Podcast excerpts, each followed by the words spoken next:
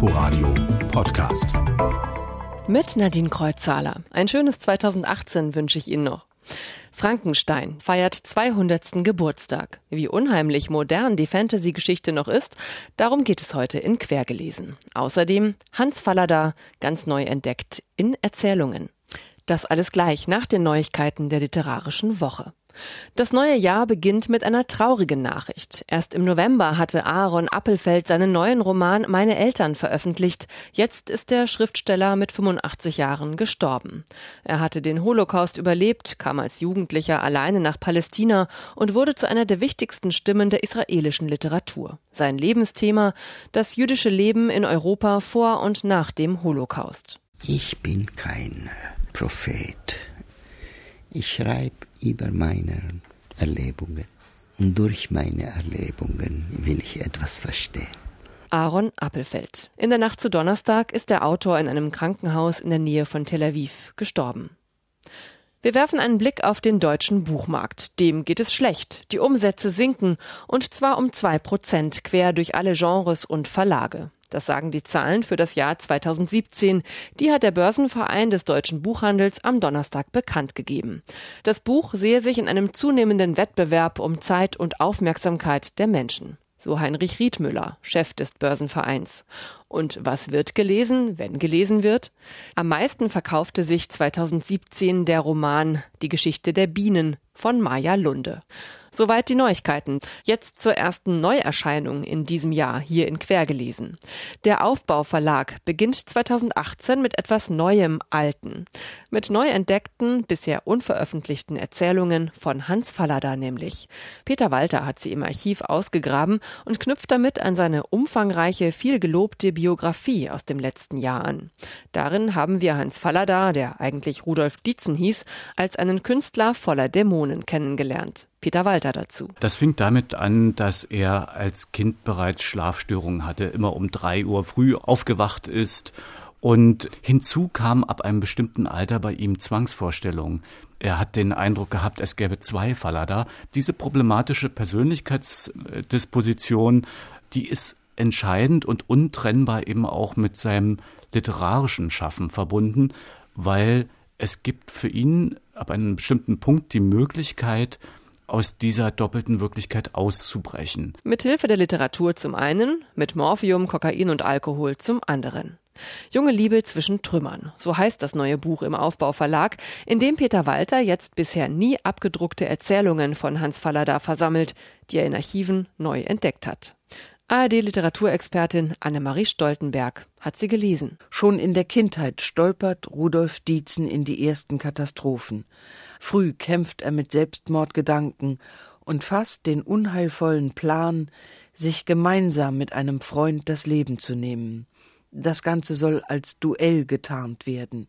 Er erschießt seinen Freund und überlebt. Das zerrissene und halb verkohlte Hemd entblößte meine linke Brust in der sich direkt an der Brustwarze zwei schwarze runde Löcher befanden, in denen das Blut bald höher steigend, bald tiefer sinkend zischte.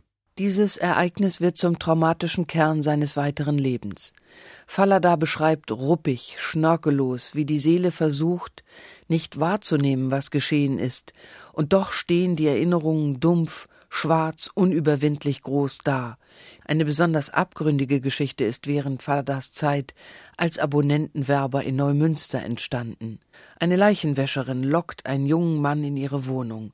Sie hat eine Vorliebe für verstorbene Kinder und will ihn nach Kaffee und Kuchen angesichts einer Kinderleiche verführen bei einer im Ton ganz anderen Geschichte mit dem Titel Pfingstgruß für Achim handelt es sich dagegen um eine bezaubernde Liebeserklärung an seinen Sohn und beschreibt tiefe Sehnsucht nach Normalität und harmonischem Familienleben. In seinem Nachwort blättert der Herausgeber sorgsam auf, wie und wann die einzelnen Geschichten entstanden sind. Es ist erstaunlich, wie tief Falladas Texte heute berühren, wie wenig fern sie uns sind und wie viel Hoffnung doch darin versteckt ist. Das hat er offenbar gewollt, solange er leben und kämpfen konnte, um jeden Tag und jede Stunde. Junge Liebe zwischen Trümmern. Die neu entdeckten Erzählungen von Hans Fallada erschienen im Aufbauverlag. Eine Neuentdeckung wert ist unbedingt auch Frankenstein von Mary Shelley. Am 1. Januar 1818 ist der Roman zum ersten Mal erschienen. Schauermärchen, Gruselroman und Fantasygeschichte ist das über das Monster in Menschengestalt, erschaffen aus totem Fleisch von einem Wissenschaftler namens Viktor Frankenstein. Unser Bild ist vor allem geprägt durch die vielen Verfilmungen. Dabei steckt viel mehr in Mary Shelleys Frankenstein. Der Roman entpuppt sich sogar als unheimlich modern, Pünktlich zum Jubiläum ist eine neu überarbeitete Fassung der Originalausgabe von 1818 erschienen im Manesse Verlag, mit vielen Anmerkungen versehen von Alexander Pechmann. Mit ihm habe ich gesprochen. Pechmann hat Frankenstein schon einmal übersetzt, aber auch andere Werke von Mary Shelley und er hat eine Biografie über sie geschrieben. Was interessiert ihn noch immer an Frankenstein?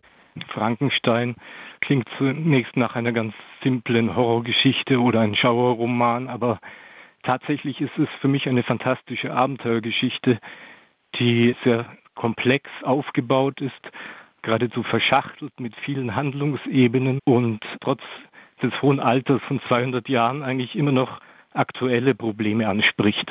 Sie haben es gerade angesprochen, der Roman, der wirkt, auch wenn man ihn heute noch liest, sehr modern mit seinen verschiedenen Erzählperspektiven und ja auch vielen verschiedenen Schauplätzen. Ja, das ist fast eine Reisegeschichte. Also die Rahmenhandlung spielt ja in Richtung Nordpol im Eismeer. Die Geschichte beginnt dann in Genf, in Ingolstadt. Frankenstein ist häufig unterwegs. Also es gibt sehr viele interessante Schauplätze, die äh, auch alle etwas mit der Biografie Mary Shelleys zu tun haben. Also sie kannte diese Gegenden, die sie beschrieben hat, größtenteils. Und sogar das Eismeer kannte sie zumindest aus Erzählungen von Seeleuten, während sie als Kind Urlaub in Schottland gemacht hat. Jetzt haben wir es ja mit der Originalausgabe von 1818 äh, zu tun. Die unterscheidet sich an vielen Stellen von der Fassung, die 1831 erschienen ist. Und diese 1831 erschienene Ausgabe, die wird ja, wurde ja später vor allem als Vorlage genommen für Wiederveröffentlichungen. Warum lohnt es sich denn jetzt, die Originalausgabe zu lesen? Die späteren Fassungen wurden geschönt, also es wurde alles entfernt, was damals Anstoß hätte erregen können oder sogar Anstoß erregt hatte.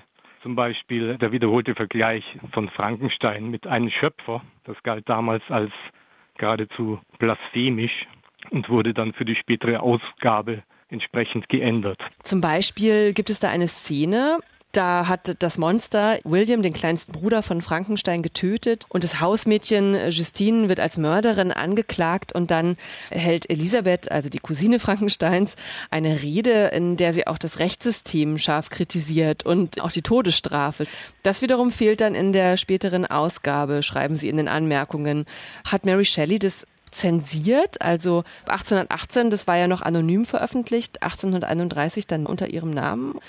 Also der Grund für die Änderungen war eigentlich die Abhängigkeit Mary Shelleys von ihrem Schwiegervater, also dem Vater von Percy Shelley, der streng konservativ war und für die Ausbildung äh, seines Enkelkindes zahlte und auch für das Auskommen von Mary Shelley. Und sie musste da schon sehr Rücksicht nehmen und hat dann den radikalen Ton der Erstausgabe zurückgenommen. Auch äh, viele literarische Anspielungen gekürzt auf Werke, die damals unter den radikalen Geistern eher populär waren als unter den Konservativen.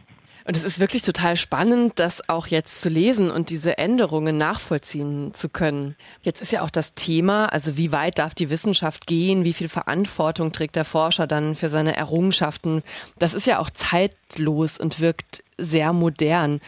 Was kann uns denn dieses Stück Literatur aus dem 19. Jahrhundert heute noch beibringen, auch über die heutige Zeit? Ich glaube, der Roman geht nicht so sehr darum, äh, dass man etwas nicht tun darf, also dass man jetzt keine künstlichen Menschen erzeugen soll, sondern man kann sie erzeugen, aber man muss sich eben auch darum kümmern, was man da tut. Und die zweite moralische Ebene des Buches ist die Frage nach der Entstehung des Bösen. Hier ist Mary Shelleys Antwort, dass das Böse, also auch die Gewalt und das Morden des Monsters nicht naturgegeben ist, sondern erst dadurch entsteht, dass diese Kreatur ausgegrenzt wird. Und wir finden es heute eigentlich fast eins zu eins in der Diskussion über die Integration wieder.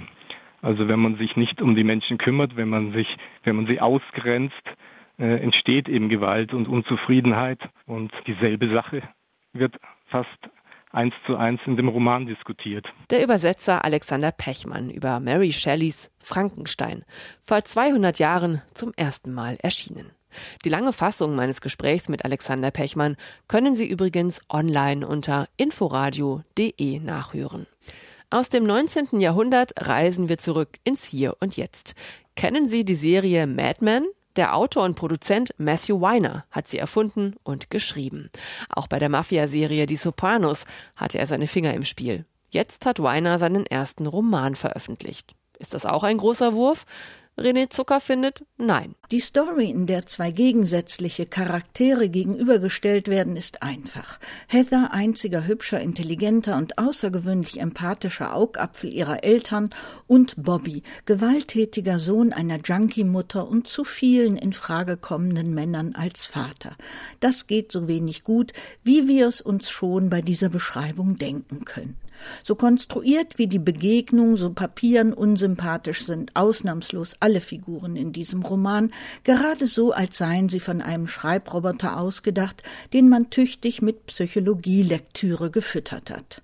Zu Weihnachten kauft Karen, Heathers Mutter, Mark, Heathers Vater, eine italienische Designer-Kaffeemaschine. Für 1200 Dollar die zusammen mit einer Videoanleitung geliefert wurde. Mark war begeistert und gerührt. Dann aber warnte ihn Karen, dass die Maschine für Heather zu gefährlich und für Mark zu kompliziert sei, weshalb sie, die als einzige die Videoanleitung gesehen hatte, ihnen von nun an Kaffee machen werde. Mein Gott, wie erbärmlich, sagte Heather nur.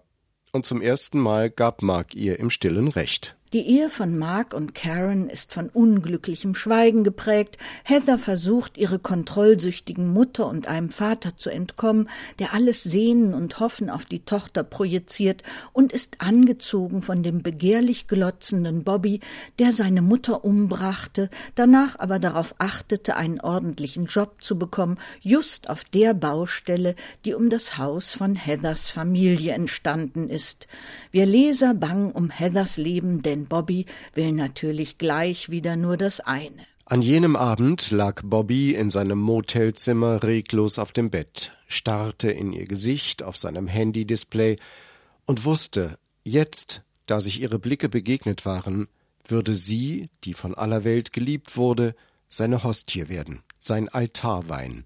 Er fragte sich, in was für ein weißes Licht er sich wohl verwandeln mochte, wenn er sie auf noch vielfältigere Weise nahm, nachdem er sie erst erwürgt hatte. Aber da sei Mark vor, und das ist er auch. Je nun, James Elroy fand es eine teuflische Geschichte. Nick Cave stockte der Atem.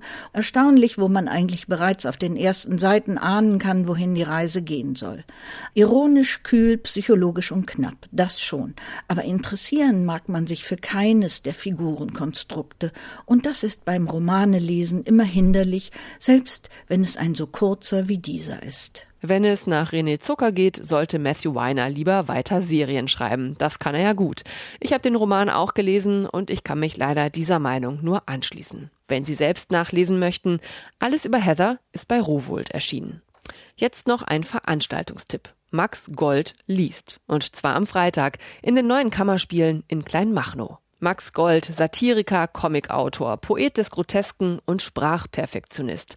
Im vergangenen Jahr hat Hörbuch Hamburg Der Mann mit dem Mireille Mathieu Bart herausgebracht. Eine Sammlung von Studiolesungen und Live-Mitschnitten aus fast 30 Jahren. Daraus jetzt ein kleiner Ausschnitt. Eine gescheite Cocktailbar-Wirtin sagte einmal, als sie einer allgemein geläufigen gastronomische Wirte scheltenden Redensart besonders überdrüssig war, Wer nichts wird, wird Gast. Ein anderer sagte, wer nichts kann, schreibt skandinavische Kriminalromane. Max Gold. Am Freitag können Sie ihn live auf der Bühne erleben, in den neuen Kammerspielen in Kleinmachnow ab 20 Uhr. Bleibt noch der letzte Satz der in Quergelesen ja wie immer der erste eines Romans ist. Diesmal kommt er aus Mary Shelleys Frankenstein zum 200. Jubiläum. Erster Brief an Mrs. Saville, England. St. Petersburg, 11. Dezember. Du wirst dich über die Nachricht freuen, dass einem Unternehmen, hinsichtlich dessen du so böse Vorahnungen hattest, bislang kein Unglück widerfahren ist. Das war die erste Ausgabe von Quergelesen im neuen Jahr. Einen schönen Sonntag noch, wünscht Nadine Kreuzhaler.